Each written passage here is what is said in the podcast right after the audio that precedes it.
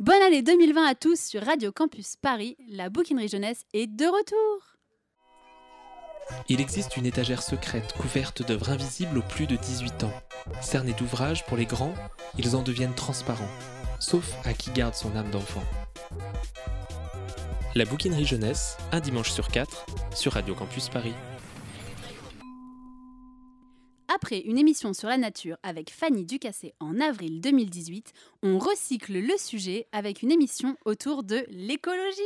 Mais attention, ce ne sera pas du réchauffé, puisque pour cet épisode, Nathan a profité du Salon du Livre et de la presse jeunesse pour aller à la rencontre d'Angela et Sarah, les fondatrices de la maison d'édition La Cabane Bleue.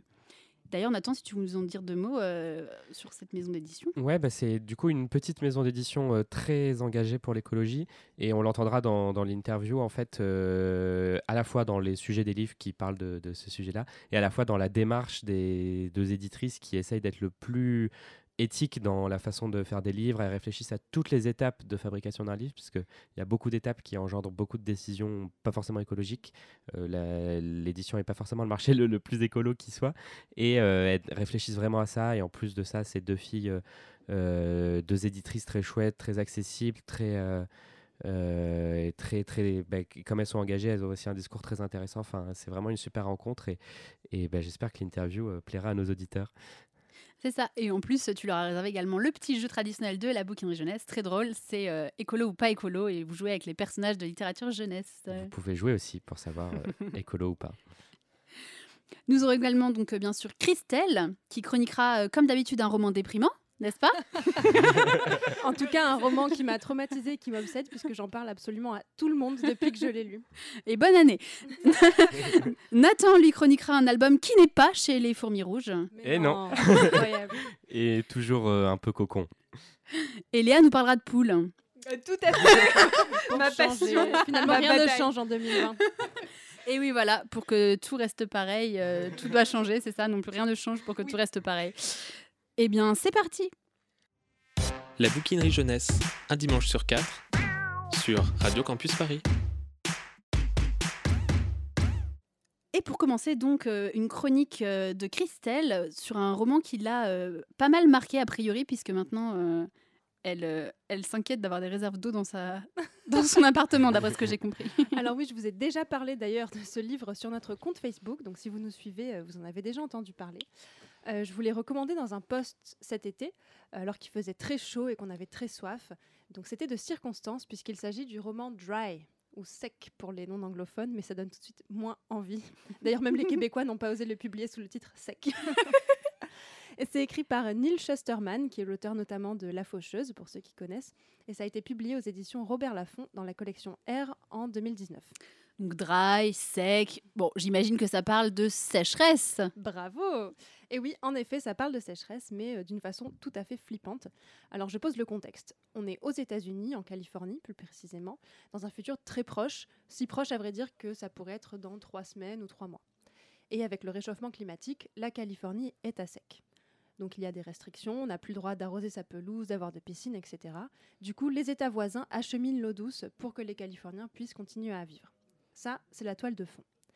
Le roman commence le jour où notre héroïne, une adolescente qui vit dans un quartier plutôt aisé, ouvre le robinet et qu'il n'en sort rien. Bon, rien de grave, hein. a priori, une coupure d'eau dans le quartier, c'est devenu plutôt courant ces derniers mois. Il fait chaud, c'est le week-end, donc pas de stress, on attendra l'après-midi, où elle va avec son petit frère et son oncle au supermarché du coin acheter des packs d'eau pour la maison. Et sur le chemin, elle comprend que quelque chose ne va pas du tout. Il y a des embouteillages, les gens se battent sur le parking, et surtout le rayon eau est vide, complètement vide. Enfin non, il reste un pack qu'elle attrape avant de se le faire voler immédiatement par une femme qui a déjà un chariot rempli de bouteilles. Bon, elle est maligne quand même, notre héroïne, elle se dirige vers le rayon surgelé où elle achète des sacs de glaçons. C'est pas grand chose, mais c'est mieux que rien. De retour à la maison, on comprend que les États voisins ont tout simplement arrêté d'acheminer l'eau vers la Californie. C'est le tap out, ou pour les non-anglophones, les robinets vides, toujours pas très sexy en français. Mais bon, ils ont leur sac de glaçons qu'ils font fondre dans la baignoire. Et la famille devrait pouvoir tenir avec quelques litres pendant un jour ou deux le temps que la situation se rétablisse. Sauf que, vous vous en doutez, les choses ne vont pas du tout, du tout se dérouler comme prévu. Bon, moi déjà, je trouve ça traumatisant, rien que là. Néanmoins, je vais quand même te demander pourquoi toi, ça t'a traumatisé. Eh bien, parce que tout ce qui se passe dans le roman est extrêmement réaliste. On sait, nous, qu'il faudrait qu'ils se jettent sur le supermarché pour aller chercher de l'eau à la seconde où rien ne sort du robinet. Sauf que ben, dans la réalité, il y a un processus mental qui fait que face à une urgence vitale, on peut rester dans le déni et ne pas agir, ou même ne pas comprendre qu'il faudrait agir. C'est ce qui arrive à cette famille et c'est absolument atroce de regarder ça en, restant impuissant. Et le reste des péripéties, tout au long du roman, reste toujours euh, très proche du réel. L'auteur, euh, à vrai dire, s'est inspiré des véritables plans d'action prévus par les États-Unis en cas de tap-out et a imaginé comment chacune des étapes pouvait partir en vrai complètement. Euh, c'est pas très difficile, hein, il suffit de glisser un soupçon de nature humaine dans les rouages et la machine s'enraye très très vite. Euh, les plans d'évacuation de la population qui ressemblent plutôt à une déportation vers des camps, l'arrivée de camions-citernes qui créent des émeutes, les voitures abandonnées sur l'autoroute au milieu des embouteillages monstrueux, les groupes de survie qui s'organisent, les voisins qui s'entretuent pour un verre d'eau, les gentils garçons qui deviennent en quelques heures des zombies assoiffés, ceux qui meurent en buvant une eau contaminée, ceux qui en profitent pour s'enrichir en vendant une fortune leur stock d'eau potable. Bref, j'arrête là car la liste de tout ce qui s'effondre quand l'eau manque est longue. Le roman se déroule sur à peine quelques jours, et dès les premières 24 heures, on voit vraiment à quel point toute la civilisation se décompose à l'échelle d'un simple voisinage, et comment les êtres humains changent de visage face à une urgence aussi vitale et physique que boire. D'ailleurs, en parlant de réalisme, l'Afrique du Sud n'est pas passée loin du fameux tap out en 2017. Oui, exactement, et ça fait vraiment froid dans le dos d'y penser quand on voit par exemple dans le livre des gentils pères de famille devenir des bêtes sauvages parce qu'ils savent qu'un de leurs voisins a un garage rempli de bouteilles d'eau, pendant qu'eux-mêmes ont un petit nourrisson et que la femme n'a plus de lait puisqu'elle n'a pas bu depuis quelques heures, et donc il y a un nourrisson qui va mourir, et le voisin survivaliste qui a un garage rempli d'eau et qui ne veut pas en donner. Et euh, donc pour moi, la vraie force de ce roman, c'est de ne jamais être moralisateur. Justement, on sait que c'est très réel, ce tap-out, c'est très possible et probable, mais on n'a pas à la fin un paragraphe qui explique à quel point c'est important d'économiser l'eau parce que la pénurie est déjà là. Il donne pas de chiffres, pas de conseils, pas de morale, juste une bonne histoire. On a juste un thriller horriblement angoissant, des personnages avec qui on a terriblement soif, et on tourne les pages avec fébrilité en espérant qu'ils vont et qu'on va s'en sortir. C'est seulement par la force de sa fiction que l'auteur nous fait réaliser à quel point on serait dans la merde absolue si l'eau venait à nous manquer. Et c'est pour ça, d'ailleurs, comme le disait Laetitia, que depuis, j'ai toujours deux packs d'eau chez moi, bien cachés des yeux de mes voisins. Dry de Neil Schusterman, c'est chez Robert Laffont. La bouquinerie jeunesse, un dimanche sur quatre, sur Radio Campus Paris retrouve tout de suite Angela et Sarah, les fondatrices de la maison d'édition La Cabane Bleue, avec Nathan. Euh, bah, pour commencer, euh, je voulais vous demander euh, comment vous vous êtes rencontrés et du coup comment est née tout simplement l'idée de, de, la maison La Cabane Bleue. Angela? Ouais. alors comment on s'est rencontrés? Bah, On se connaît depuis très longtemps, la fin du lycée, donc ça, fait un, petit moment, euh, sur la région nantaise, puisqu'on est, euh, est de là-bas. Et après, on a toutes les deux euh, des parcours dans les métiers de l'édition, donc Sarah comme éditrice et moi comme chargée de com. Donc on s'est toujours retrouvés en fait en tant qu'amis sur les salons, à discuter bah, de cette passion-là qu'on avait en commun. Et, donc on a décidé de, de monter le projet Cabane Bleue en novembre 2017, il y a deux ans exactement ici même. Euh, on avait euh, envie bah, voilà, de faire de l'édition autrement. Et donc Sarah, vous, étiez éditrice euh, avant de créer cette aventure avec Angela. Est-ce que vous êtes venue à ce projet parce que vous aviez envie dans, les livres sur lesquels vous travaillez de porter de nouvelles choses? euh, exactement, moi j'étais éditrice, je faisais des livres qui me plaisaient beaucoup, mais malheureusement dans un contexte où euh, on ne réfléchissait pas forcément à tout l'impact euh, écologique et éthique que ça pouvait avoir derrière, notamment la fabrication à l'autre bout de la Terre en Chine, des choses qui moi personnellement me convenaient pas du tout. Et, voilà, et donc j'ai fini par décider de quitter cette vie pour lancer la cabane bleue avec Angela et porter des valeurs qui nous étaient communes à toutes les deux qu'on avait vraiment envie de, porter. Est-ce que c'est un, constat euh, sur euh, le monde de l'édition qui vous a poussé à vous lancer ou, un constat général sur l'état de la, planète euh, aujourd'hui? Je pense euh, un peu des deux. L'idée c'était, euh, enfin un peu des deux. Pourquoi? Parce que bah voilà, nous, euh, notre domaine d'expertise c'est le livre, et l'idée c'était vraiment d'allier les valeurs qu'on a bah, personnellement. Enfin voilà, on est personnellement, bah, c'est quelque chose qui nous tient à cœur de, faire attention autour de nous à, notre environnement, à notre écosystème, et du coup bah c'est quand même pertinent de l'appliquer euh, euh, au niveau euh, professionnel. Or, bah, il y avait des incohérences qui étaient difficiles pour nous. Et quand on est venu en 2017, c'était l'installation notamment du stand McDonald's au Salon du Livre et de la Presse Jeunesse. Les auteurs manifestaient pour leurs droits, etc., pour la reconnaissance, la considération qu'ils n'ont pas ou pas beaucoup, moins en tout cas. Et, donc nous, ça on s'est dit, c'est pas possible en fait. Qu'est-ce qui se passe? Une surproduction énorme. Les libraires, euh, euh, bah, les livres, ils restent trois mois en place en librairie. Il n'y a, voilà, il a pas de cercle vertueux. Tout le monde est, euh, confronté à ça. On a l'impression que c'est difficile pour tout le monde. Et, nous, notre idée, c'était pas de monter une énième maison d'édition parce que oui, effectivement, on monte encore une structure éditoriale, donc ça fait encore des livres en plus pour, pour les libraires, etc. Non, c'était aussi de, montrer par contre qu'on peut faire les choses différemment et que si on réduit tous un petit peu euh, tout ça et qu'on repense finalement euh, probablement bah, la chaîne du livre dans son ensemble, euh, bah, des choses peuvent évoluer pour que ce soit que ça devienne plus un cercle vertueux qu'un cercle euh, vicieux quoi. Voilà enfin euh, d'ailleurs j'ai dit vertueux tout à l'heure mais euh, c'était vicieux. Je, ne sais plus la phrase que je voulais dire. Mais voilà tout ça pour dire que c'était à un moment donné enfin voilà soit le serpent qui se mange la queue soit bah, quelque chose de, plus fluide voilà qui circule un peu plus. Et nous c'était vraiment ça. On voulait monter la cabane bleue pour dire bah regardez il y a, des possibilités de faire les livres d'en faire moins. Bah, de pas oui effectivement d'avoir une fabrication simple mais de jouer sur un contenu ludique. Voilà, il y a des artistes qui sont et qui font des choses super, euh, qui ont un imaginaire euh, énorme, que ce soit pour le documentaire d'ailleurs ou l'album d'histoire. Donc euh, concevoir des choses ludiques, sympas, qui peuvent amuser sur, sur le contenu, c'est possible. Et on peut du coup bah, diminuer en termes de fabrication, essayer de faire des livres au plus près en France, en Europe. voilà, c'est déjà mieux. Il y a beaucoup d'éditeurs, heureusement, aujourd'hui quand même, qui le font moins loin que la Chine, mais il reste encore pas mal de choses qui sont fabriquées vraiment très loin euh, et, pas de la bonne façon parce que encore une fois c'est fabriqué loin mais on ne sait même pas dans quelles conditions les gens euh, travaillent là-bas etc enfin le côté éthique alors là on l'a oublié également. Et c'est vraiment dommage. Et nous on voulait vraiment avoir cette approche écologique et éthique. Ça va ensemble. Euh, voilà. Prendre soin de la terre prendre soin de l'humain c'est c'est un ensemble. Et voilà. C'est des valeurs qu'on avait envie de, porter dans notre secteur. Et, sans faire la morale aux autres, sans leur dire ce qu'il faut faire. C'est pas le, c'est pas l'idée. L'idée c'est que nous on voulait le faire comme ça parce que parce que c'est ce qu'on aime, c'est ce qu'on porte euh, personnellement. Et euh, voilà. Du coup, je pense qu'on a la possibilité de le faire. On est très heureuse que ça se fasse et que nos quatre premiers titres soient sortis là. Voilà.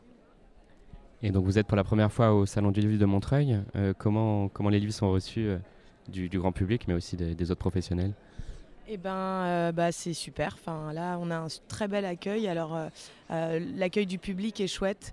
il est, il, est, le public est assez étonné parce que bah, les gens, je pense qu'ils ne se posent pas tous la question de comment un livre est fabriqué.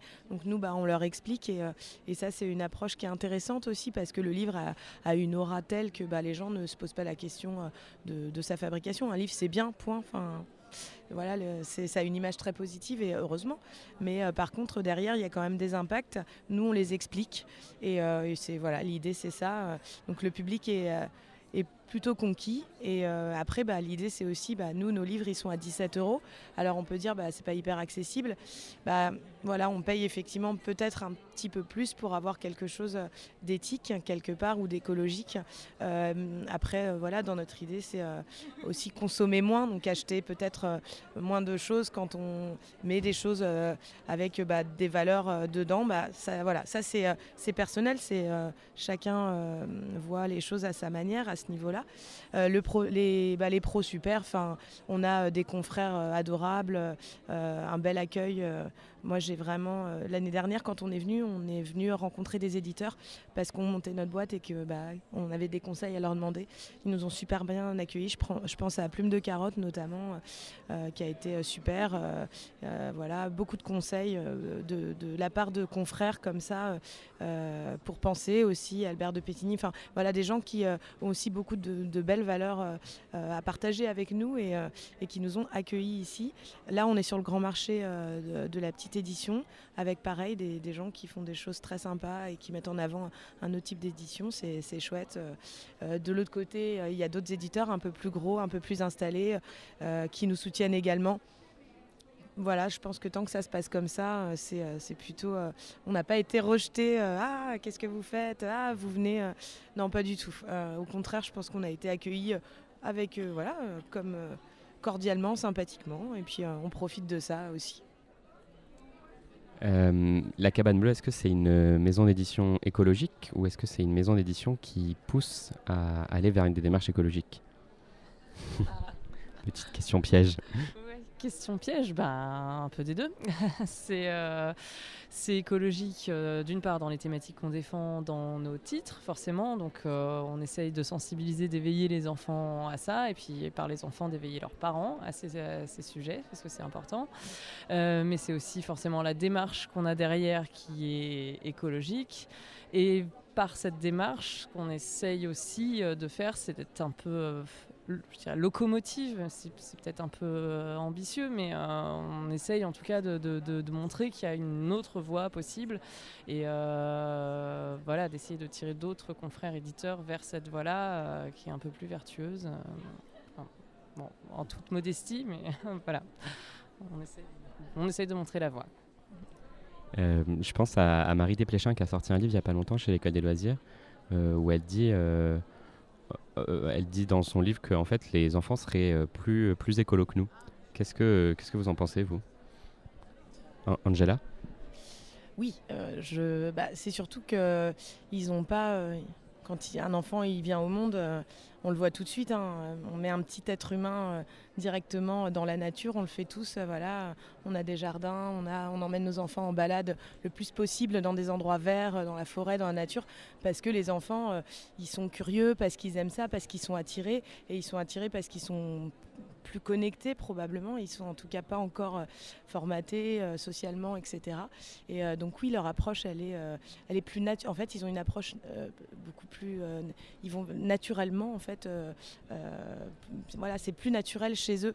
Après, bah voilà, on leur, ils déconstruisent parce que bah, ils, sont formatés. Il y a plein de choses. C'est, c'est compliqué. hein. Ça pourrait durer trois heures ce- cette interview si, si on partait là-dessus. Mais oui, je pense qu'un enfant, il a, il a plus de, capacité, en tout cas, à aimer la nature. De, manière naturelle et à la préserver naturellement. Maintenant, euh, euh, oui, derrière, il faut que les adultes les accompagnent aussi euh, sur ce chemin-là parce que bah, voilà, ils sont quand même encore petits et dépendants et il y a des choses. mais c'est pour ça qu'il faut que, nous, notre, notre, l'idée de, ces livres, c'est aussi qu'ils s'émerveillent par rapport à ça. Que la nature, ce soit voilà, quelque chose de. C'est leur environnement et ils en font partie. Donc elle est belle et on la préserve naturellement sans se poser de, que- voilà, de questions autres. Et euh, effectivement, avec des, gestes, euh, voilà, naturellement, on jette pas un truc euh, comme ça à l'arrache en plastique dans la nature. Quoi. Non, c'est.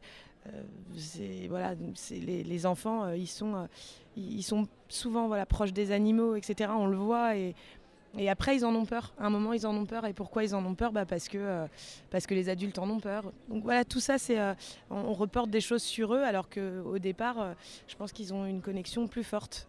Et, et ouais, c'est ça, je pense qu'on voulait aussi montrer par, par les livres qu'on qu'on met en avant.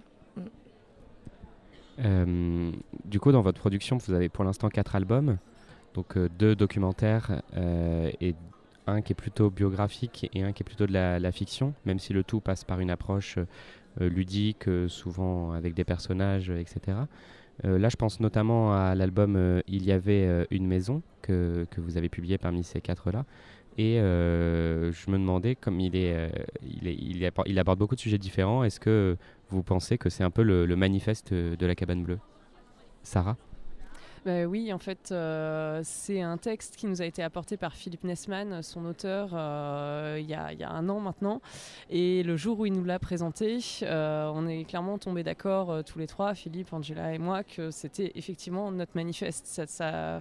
Dans un seul livre, on avait toutes les valeurs qu'on voulait porter. On, voilà, il y avait ça, il y avait ce côté défendre la biodiversité, montrer en même temps toute la richesse du monde, de la faune qui nous entoure. Et en même temps monter, montrer ce qui, les menaces qui pèsent sur elle, mais aussi qu'on peut enrayer ces menaces et qu'il est encore temps et qu'il y a encore énormément d'espoir. Euh... Il, résonne, beaucoup, en tout cas, c'est. Euh, c'est vraiment un, livre qui, qui, a résonné quand Philippe nous l'a conté euh, l'année dernière. Et c'est voilà, c'est oui, on peut parler de manifeste à ce niveau-là. Je, je, pense aussi, je suis d'accord avec ça.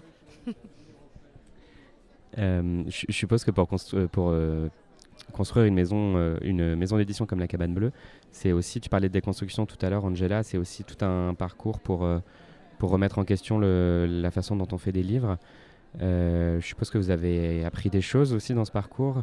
Qu'est-ce qui a été peut-être le, plus difficile dans toutes ces étapes ou, le plus enthousiasmant? Je vous laisse choisir ce que vous voulez. Sarah?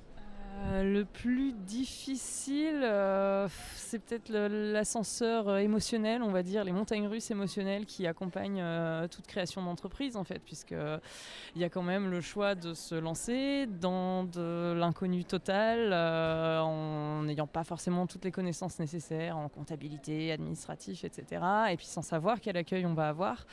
Sans se demandant chaque jour si on n'est pas en train de faire une énorme bêtise, si, si vraiment, si vraiment ces livres-là sont attendus, si voilà, et du coup, euh, c'est vrai qu'on est passé par toute une série d'étapes de remise en question, de choses comme ça qui étaient compliquées, mais qui ne sont pas liées spécifiquement, je pense, à la volonté de, déconstruire le monde de l'édition ou quoi, mais qui sont plus liées à la création d'entreprise.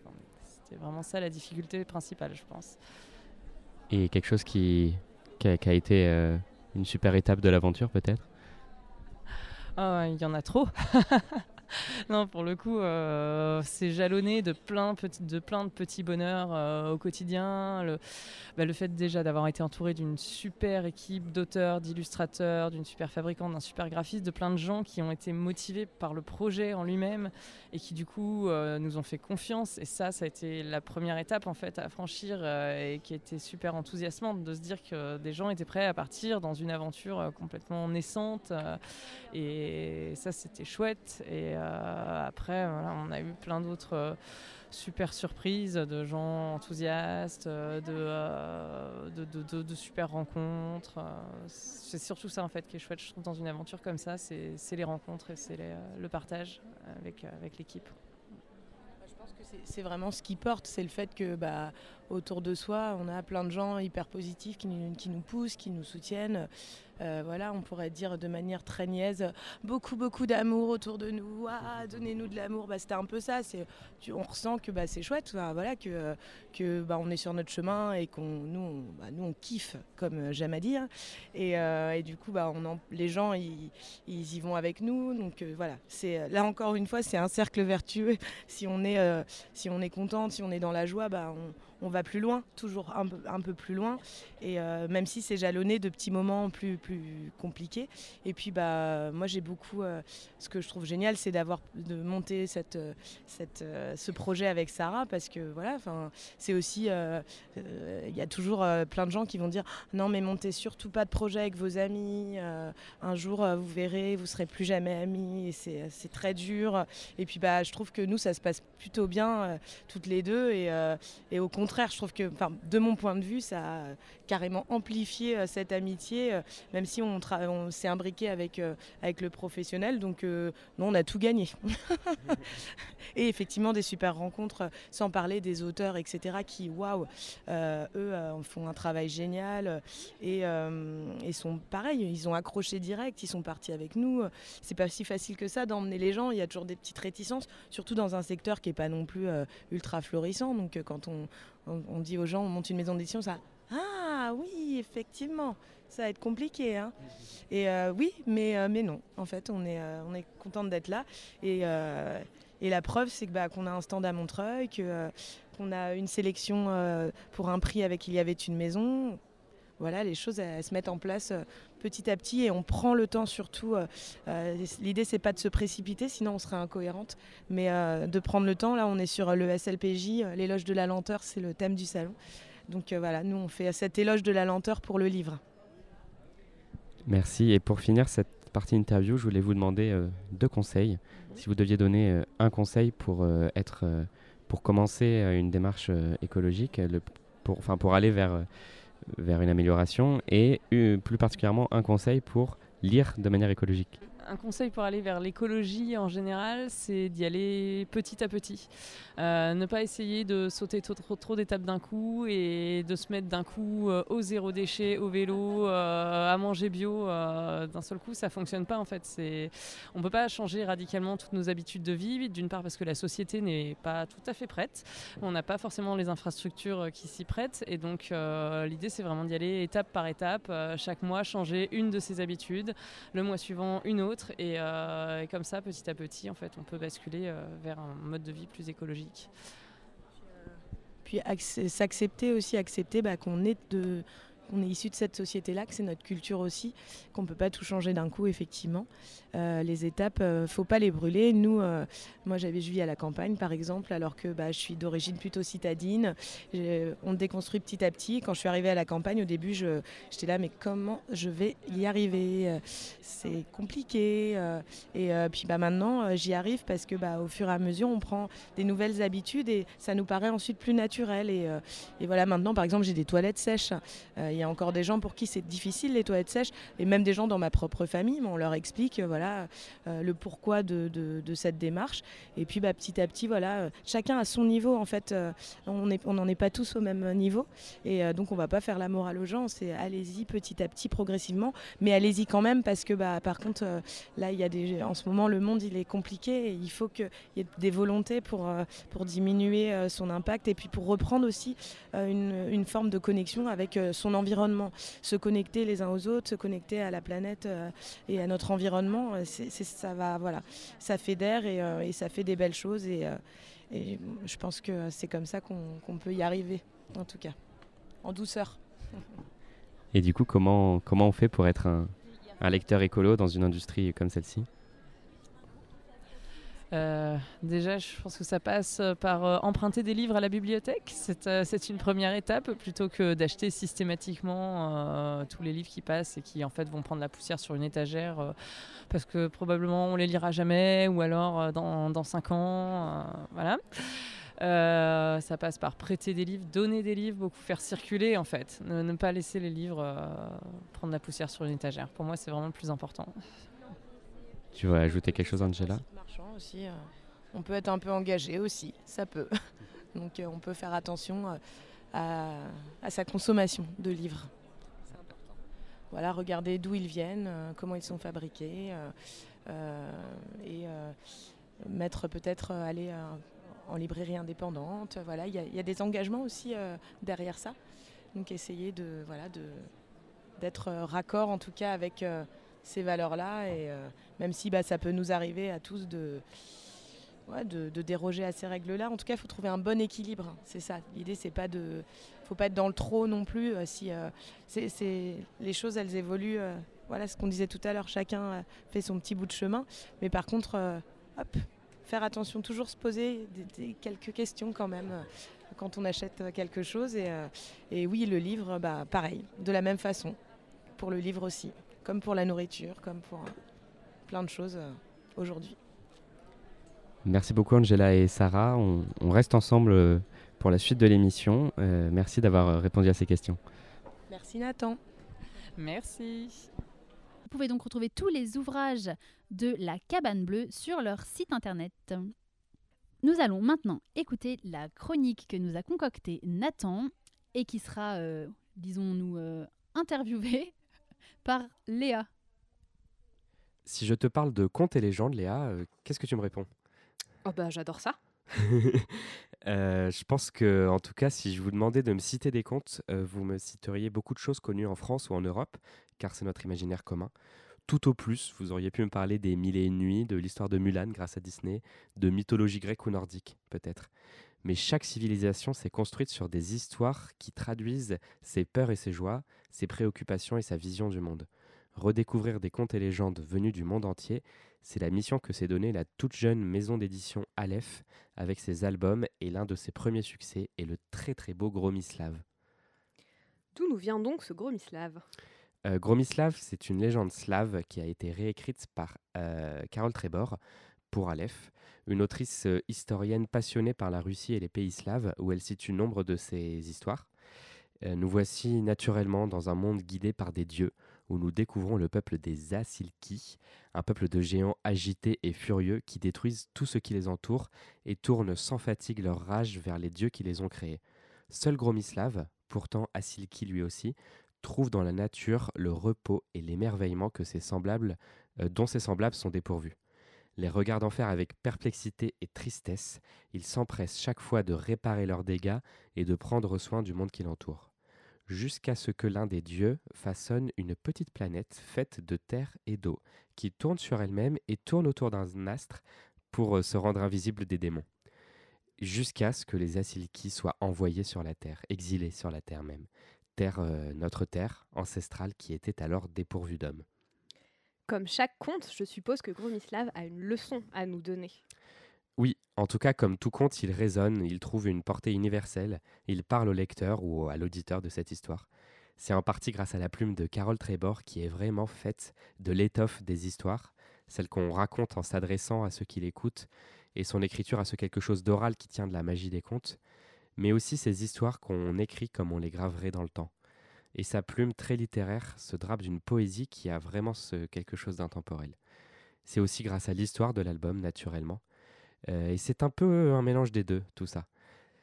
Je m'explique. Une fois sur Terre, spoiler, les Asilki détruisent tout et vont même conclure un pacte avec un terrible démon.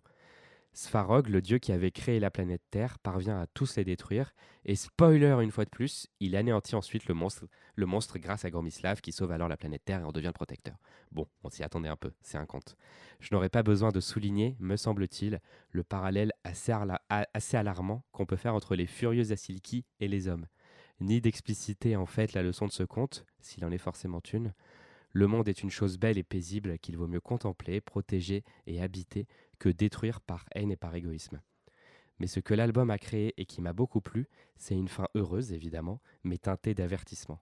Gromislav, qui est un personnage extrêmement attendrissant auquel le lecteur et surtout le petit lecteur s'attache forcément, est là, sous la terre et dans l'eau, et il veille. Il prend soin de notre planète bleue, mais il est, il est également prêt à se réveiller si on la met trop en danger, alors il guette. Bon, te connaissant, toi et ta passion pour les belles illustrations, je suppose qu'on les valide également. à fond. C'est d'ailleurs ce qui m'a poussé à craquer sur cet album au Salon du Livre et de la Presse Jeunesse de Montreuil l'année dernière. Les dessins sont vivants et magnifiques. Plein de couleurs et de détails, ils invitent réellement le lecteur à plonger dans l'histoire, littéralement, tant on a envie de se laisser envelopper par les couleurs de cet album, comme la Terre euh, est enveloppée par Gromislav. Le style de l'auteur m'a beaucoup fait penser au cinéma d'animation. Je me demande d'ailleurs s'il vient pas de ce milieu, car les personnages sont expressifs et attachants, les lignes nettes et quasiment mouvantes, l'univers moderne et en même temps très accessible. Pétri par une présence très forte de la nature et d'influence slave ou un brin nordique dans les illustrations, c'est tout notre imaginaire qui s'envole dans les images. Et est-ce que tu penses que les contes peuvent vraiment inciter les gens à faire changer les choses? Il y a une citation de Timothée de Fombelle qui me guide beaucoup. Ça alors C'est euh, Les histoires nous inventent, qui est une citation du livre de Perles. J'y crois très personnellement, entre autres choses, car cela renvoie à ce que je disais au début de cette chronique. Un peuple est fait de, des histoires qu'il raconte, car elles traduisent une vision du monde, et car on, et car on les raconte aux enfants. Alors oui, raconter plein d'histoires, et notamment Gromislav, qui en plus écrit de manière assez subtile et entraînante pour que le message écologique ne soit pas moralisateur et lourd, va peut-être sauver notre petite planète, ou en tout cas le personnage de Gromislav. Gromislav, le géant qui couvait la terre, de Carole Trébor et Tristan Gion chez Aleph Éditions. Et on retrouve maintenant de nouveau Angela et Sarah des éditions La Cabane Bleue pour le petit jeu traditionnel de la bouquinerie jeunesse. Donc on retrouve Angela et Sarah de la maison d'édition La Cabane Bleue pour euh, un petit jeu. Euh, ce petit jeu c'est écolo ou pas écolo. Je vais vous donner une liste de personnages de littérature jeunesse assez classiques ou connus. Et vous devez me dire si ce personnage est écolo ou pas. On va commencer dans du grand classique Harry Potter. Écolo ou pas Harry Potter? Ah, euh, Angela? Ah, c'est dur. Ah, Là, attends, je, tout, tout me revient là comme ça. Moi, je dirais écolo. Il vole quand même en balai, il prend pas sa voiture. Il a une voiture volante. Oui, il a une voiture volante, mais euh, justement, c'est c'est la magie, c'est pas, c'est p- c'est pas le, c'est pas du pétrole. Donc ouais, non, écolo, ouais. Mais la magie, c'est écolo, finalement. Euh, elle est un peu plus facile, euh, Toby Loness. Ah bah oui, forcément écolo. Est-ce qu'on est obligé de la forêt, les arbres, euh, voilà. Enfin, il vit dans la nature de, de base. euh, C'est c'est même un, un- pour moi, c'est un esprit de la nature finalement. Donc oui, complètement écolo. Euh, alors, euh, Les Petites Reines de Clémentine Beauvais. Écolo, évidemment. Elle se déplace en vélo, forcément. Euh, ensuite, on va partir sur un peu plus difficile, je pense. Euh, Katniss de Hunger Games. Ah, euh, bah, si on part du principe que c'est une dystopie, qu'ils euh, qu'ils survivent, etc. Elles chassent, euh, elles chassent avec un arc. Ouais, donc euh, bah, on peut, on peut se dire que, euh, alors euh, de base c'est une dystopie, le monde il est pas magique, mais euh, oui ils sont obligés de retrouver cette connexion à la nature, donc ils redeviennent pour le coup un petit peu plus écolo. Après. euh, le reste, euh, bon, il n'y a pas que de l'écologie, on est bien d'accord, mais euh, elle, je pense que les valeurs, en tout cas, euh, elle, elle est euh, sur euh, le district 12 et je pense qu'ils sont bien écolos. ils n'ont pas trop le choix. Ils sont, voilà, c'est un peu le. C'est ouais, comme dans Walking Dead, quoi. Le monde est, est, est un vrai retour à la nature, quoi. Après, l'homme est un loup pour l'homme, par contre. Mm. Oui, ils sont un peu écolo forcés. Ça. Écolo forcé, ouais. Euh, Chien pourri, qui est à l'école des loisirs. Je sais pas si je dirais écolo. euh, Il est drôle, quoi. il a beaucoup d'humour. euh, euh, si, un petit, je pense qu'il y a un petit engagement quand même. euh, euh, il a, a un petit, une petite part d'écologie. Je ne saurais pas trop là. Il faudrait que tu me rappelles les histoires. Ça fait un moment que je les ai, que je les ai lues, mais. mais vas-y, redis-nous, Nathan, reparle-nous de Chien pourri. Ça va me revenir comme ça. Le... Vas-y. Bah, dans, dans- dans le premier livre, donc euh, Chien pourri, il euh, vit dans une. Alors, je me rappelle plus de l'histoire exacte, mais il vit dans une poubelle et il va vivre des aventures avec ses amis qui vivent aussi euh, à la rue. Euh, Il y a notamment un, un épisode en fait qui me revient en vous en parlant où c'est Noël et où je pense qu'il fait des cadeaux qui viennent de poubelles à mon avis. Ça, voilà. Donc écolo, en fait, euh, quelque part, euh, voilà, il recycle. Et euh, en fait, c'est ça, c'est que je pense qu'il vient effectivement de la rue. Voilà, c'est ça le, le pitch. Et donc, de, de fait, euh, il, euh, il s'appuie bah, voilà, sur, des, sur, sur son environnement, encore une fois. Et son environnement, bah, il n'a pas les moyens aussi de, de consommer de manière, on va dire, euh, comme tout le monde. Et donc, bah, il, trouve, euh, il trouve des choses à faire différemment. Et c'est ça aussi, c'est une logique de se dire bah, euh, comment faire trouver ses propres solutions. C'est ça la permaculture aussi, observer son environnement et se dire bah tiens, qu'est-ce que je vais pouvoir faire euh, avec ce que j'ai sous la main. Donc euh, bah, je pense que c'est ce personnage effectivement fait ça. Effectivement oui, je me rappelle de l'épisode, euh, je sais plus comment il s'appelle, euh, ouais c'est Chien pourri fête Noël hein, effectivement où euh, il fait des cadeaux bah, qui proviennent de son environnement et ça change aussi. C'est, moi je trouve que c'est génial. Nous cette année on va faire, bah, depuis plusieurs années on fait Noël un peu comme ça et soit on fait des choses nous-mêmes, on fabrique nos, petites choses et soit on fait pas forcément de cadeaux on va dire. Achetés euh, en neuf dans le commerce. Il y a des ressourceries, il y a plein de possibilités aussi de, voilà, de, de faire des, des- les choses autrement. Encore une fois, euh, déconstruire un peu Noël de la même façon. Euh, alors, Angela, pour le prochain, je te propose un, un autre classique euh, le, qui, qui est difficile à mon avis, il ouvre la discussion. Le Petit Prince. bon courage. Sarah? Petit Prince, euh, bah, lui, il est écolo, je pense, parce que dans son voyage, il se retrouve confronté à des planètes et des personnages, notamment, qui le sont beaucoup moins. Euh, je pense à l'homme d'affaires, des, gens comme ça. Et lui apporte une vision, justement, euh, qui a un fort retour à la nature. Enfin, c'est c'est quand même quelque chose qui est très, très porté dans ce livre. Ça, la, connexion euh, avec euh, les autres animaux, avec le vivant. euh, ouais. Là, je- On pense- je pense aussi, je suis d'accord euh, avec Sarah sur le. Puis c'est pareil, c'est comme, euh, c'est comme un messager, quoi. Le petit prince, c'est un messager, donc. euh, et euh, oui, euh, voilà, c'est un, c'est un esprit de la nature. ouais. Euh, et pour terminer, un autre classique, plutôt dans la bande dessinée, Titeuf. pas, très écolo pour le coup, je pense. Là, c'est un peu représentatif euh, de, du préado euh, de notre société moderne de consommation, voilà, qui se préoccupe pas tellement de ce genre de choses. Après, je pense que vraiment, c'était pas, c'était pas vraiment euh, une des thématiques euh, que Zep avait envie de traiter, je pense. Et puis, bon, surtout, ça, ça commence à dater un peu aussi, Titeuf, d'une période où on, ouais, c'était pas vraiment le, cœur des préoccupations, l'écologie, je pense.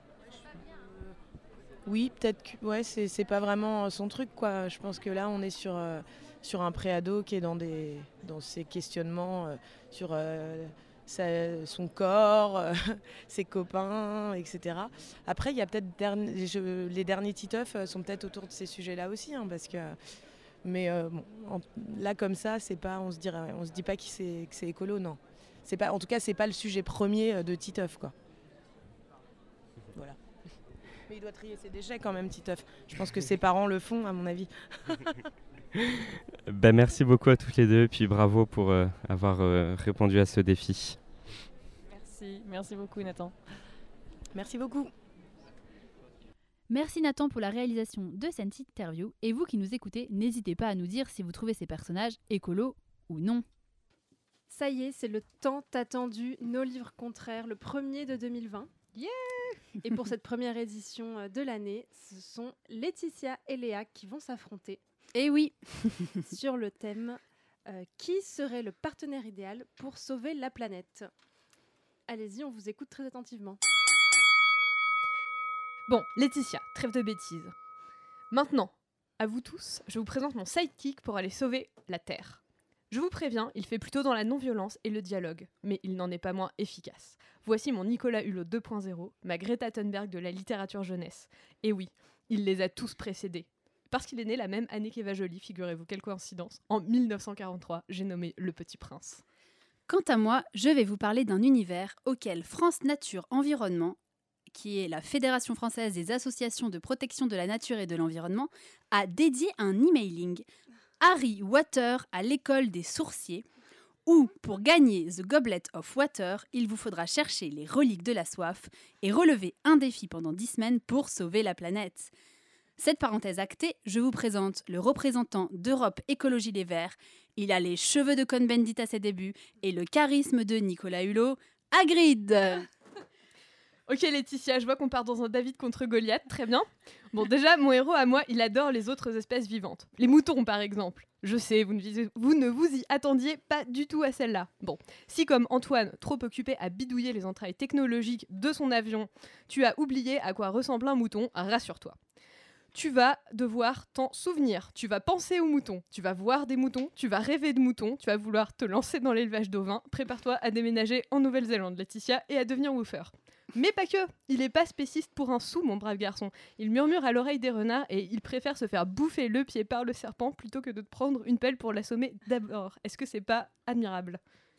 Tu veux discuter bestiole avec Hagrid, petit prince? Ok, challenge accepted. Hagrid, c'est le sidekick dont tu rêves pour pratiquer la désobéissance civile avec L220 avec L214. Dans le premier tome, il fait éclore chez lui un dragon, un Norvégien à crête, au mépris des règles de Poudlard. Et on apprend plus tard que c'est un récidiviste. Et oui, dans sa jeunesse, il avait déjà introduit à l'école euh, une araignée géante. Il finit même par faire un court séjour en prison, notre José Bové du monde des sorciers. De toute façon, euh, le meilleur pote de toutes les créatures magiques, c'est lui, fin de la discussion. De son chien croque-dur au centaure de la forêt interdite, en passant par le chien à trois têtes qui garde l'accès à la pierre philosophale, les animaux sont ses amis. Ouais, enfin, avec Hagrid, bonjour la prolifération d'espèces invasives. hein. Alors que le respect des écosystèmes, c'est la spécialité de mon blondinet, franchement. Bah ouais, c'est un jardinier accompli déjà, il passe son temps à cultiver sa petite planète, il ramone ses volcans pour pas qu'ils lui pètent à la tronche, il régule la pousse des baobabs, espèce visiblement invasive, il entretient une relation de codépendance tout à fait malsaine avec une rose. Oui, bon, ok, peut-être que sa rosophilie n'est pas un très bon exemple en fait, mais on ne peut pas dire qu'il ne respecte pas la nature. Côté jardinage, Hagrid ne s'en sort pas trop mal non plus. C'est lui qui s'occupe du potager de Poudlard, où il fait notamment pousser les, les citrouilles d'Halloween à quelques pas de sa cabane. Car oui, Hagrid vit dans une cabane, chauffée au feu de cheminée, et il va même plus loin dans sa quête du minimalisme, puisqu'il part se cacher dans une grotte dans les montagnes vers la fin du tome 5 jusqu'au départ d'Ombrage. C'est vrai, Hagrid, comme mon héros, il a le goût des choses vraies. Sans doute un truc qu'il a réalisé au cours de ses longs voyages à travers l'univers, à force de croiser des encyclopédistes, le nez dans leur théorie plutôt que dans la réalité, ou bien des tyrans qui règnent sur rien, ou encore ce type-là qui passe son temps à éteindre et allumer des réverbères, le bullshit job absolu entre nous, il en a conçu une certaine sagesse. Lui, plutôt que de devenir vraiment chelou comme ça, il préfère passer son temps à se faire des potes et à cultiver son petit jardin. Quand il veut boire, il va pas à Carouf, non, non, non, il va au puits. Et il se dit cette eau, c'était bien autre chose qu'un aliment. Elle était née de la marche sous les étoiles, du chant de la poulie, de l'effort de mes bras. Euh, mieux que de l'évian dans du plastoc. hein. On le sait, l'écologie, ça concerne surtout les générations futures. Si nous, on a peut-être une chance de mourir avant les vraies catastrophes, nos enfants... bon, pour être un vrai activiste de l'environnement, la transmission est donc une valeur clé. Or, Hagrid est lui-même enseignant en soins aux créatures magiques dès le tome 3. Il enseigne donc aux élèves comment prendre soin des animaux et de la nature. Et il a confiance dans les générations futures. La preuve, il confie à Harry, Ron et Hermione le soin de s'occuper de son demi-frère, Groupie le géant. Ah, c'est chaud, je vais pas mentir, Laetitia, je crois que je préférais adopter en hippogriffe avec la rage. hein. Bref, autre point. Dans la plupart des récits de voyage dans l'espace, on se balade à bord d'un vaisseau bien gros, bien lourd, bien polluant. Notre héros Que. Pas de véhicule privé, pas de vol low cost pour aller d'une astéroïde à l'autre. Il utilise les ressources naturelles en se joignant à la migration d'une nuée d'oiseaux pour se balader d'une planète à l'autre. Un vrai hippie avant l'heure, honnêtement. Côté déplacement, alors que les sorciers se déplacent en balai, Hagrid, lui, se déplace en moto. Non, bon, mauvais argument. Cela dit, il se déplace aussi en barque. Et oui, c'est lui qui escorte les élèves jusqu'à Poudlard. Mais, point essentiel que nous avons pu aborder, Hagrid est un as du recyclage. Son manteau est en peau de castor ou d'ours, et la rumeur suggère qu'il a intégré les restes de sa baguette magique brisée dans un parapluie rose dont il se sert à l'occasion. Bon. Je force le trait là. On sait tous, en vrai, que le baobab, c'est une métaphore du fascisme, la rose de l'amour à sens unique, le renard de la responsabilité, etc., etc. Si le petit prince est un bon partenaire pour sauver la planète, son texte d'origine n'a pas spécialement d'engagement écologique. Cependant, pour conclure, je vais vous citer ce que Syntex a écrit à son vieux poteau Pierre Dalloz juste avant de se faire dégommer par un avion allemand pendant la guerre. Si je suis descendu, écrivait-il, je ne regretterai absolument rien. La termitière future m'épouvante. Je hais leur vertu de robot. Moi, j'étais fait pour être un jardinier. Et de mon côté, j'avoue que Hagrid était un personnage assez convenu pour ce genre de sujet, et que la saga Harry Potter n'est pas non plus spécialement connue pour avoir fait de l'environnement son thème majeur. Vous serez néanmoins heureux d'apprendre qu'en 2007, J.K. Rowling a reçu le prix de l'Ordre des Forêts en raison de la demande adressée à ses éditeurs internationaux de ne pas utiliser du papier issu de forêts anciennes ou en danger. Et si le sujet vous intéresse, il existe de nombreux articles dédiés au sujet sur Internet. Le lien entre Harry Potter et, bah, en fait, absolument tous les sujets que vous pouvez imaginer ayant déjà été traités. Merci beaucoup Léa et Laetitia, on a bien rigolé.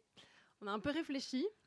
Et du coup, Nathan et moi-même allons voter. Alors Nathan, dis-nous, qu'est-ce que tu en as pensé et pour qui tu votes Euh, malgré le très beau mot de la fin de Saint-Exupéry, qui soit dit en passant était aviateur, c'est pas terrible les avions, je, Ah, bravo je crois que si je puis me permettre, le petit prince fait pas du tout le poids face à Hagrid, donc euh, je vais voter pour Laetitia. Merci, il faut vous mettre d'accord en plus. hein. Bah, J'avoue que j'allais aussi voter pour Hagrid, tout simplement parce que le petit prince est trop parfait et donc chiant, je pense. Alors qu'avec Hagrid, on rigole vachement plus, tu vois. Voilà, il prend sa moto. euh, je pense qu'il consomme aussi deux fois plus qu'un être humain normal, euh, vu sa taille. Mais c'est pas grave, du coup, on l'aime. Voilà, donc c'est une victoire euh, à l'unanimité de Laetitia et Hagrid. Bravo Merci. Laetitia. Merci. Mais le petit prince en soi est beaucoup plus écolo, c'est juste que il me semble moins marrant. Mais non, les arguments de Laetitia nous ont bien convaincus, justement. La bouquinerie jeunesse, un dimanche sur quatre, sur Radio Campus Paris.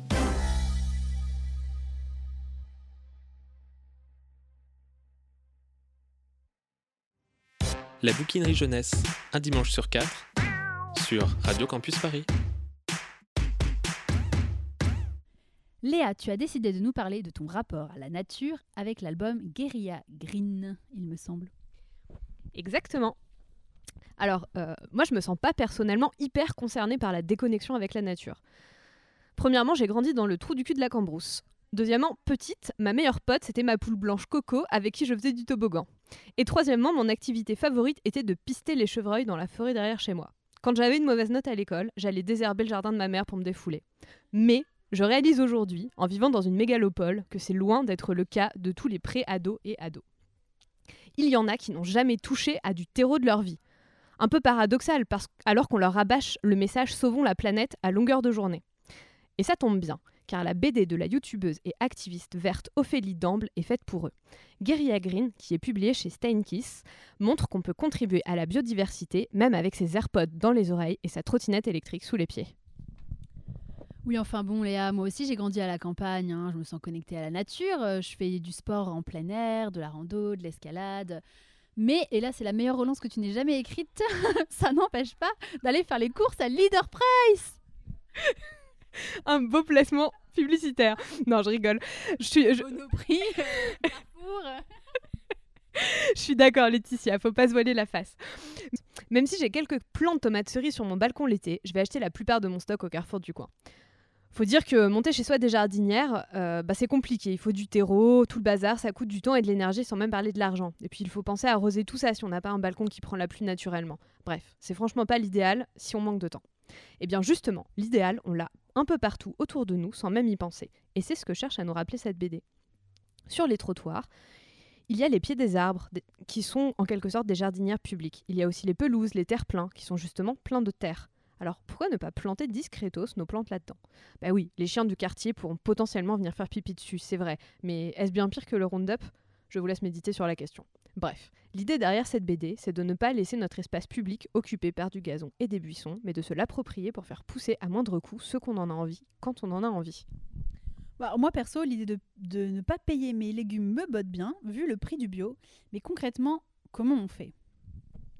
J'aime bien l'idée, cette idée qui est défendue dans la BD, que la bataille pour la réappropriation de l'espace urbain, elle puisse être faite à la hauteur de tes moyens en fait. Tu peux choisir d'investir le terre-plein central du rond-point en face de chez toi avec brouette, pelle et arrosoir, mais tu peux aussi, si tu as moins de temps, te balader avec une vieille fourchette et un tournevis dans tes poches ainsi qu'un sachet de graines et prendre 5 minutes dans ta journée pour t'arrêter, sortir ta fourchette, creuser et ton tournevis pour casser la terre. Et puis planter un petit truc qui te fait plaisir quelque part. La BD d'ailleurs, elle est plutôt bien foutue, puisqu'elle alterne entre des anecdotes historiques, des explications politico-philosophiques et des exemples pratiques, ainsi que des interviews de personnages engagés dans diverses causes. On ne s'ennuie pas, les dessins pop sont plutôt rigolos, et franchement, on a envie de balancer de petites bombes d'argile remplies de graines partout sur son chemin en la refermant. Euh, mais rassure-moi, on nous promet pas de sauver la planète en plantant des tomates cerises sur les ronds-points et en mangeant les pissenlits du, du trottoir d'en face, j'espère. hein, parce que je doute fort que ça suffise. Non, bien entendu. Ce n'est pas d'ailleurs pas du tout le propos de la BD. Comme moi, Laetitia, tu, tu es probablement agacée par les injonctions à faire des efforts écologiques, alors qu'on sait tous très bien que 75% des émissions de CO2 viennent de l'industrie et pas des particuliers.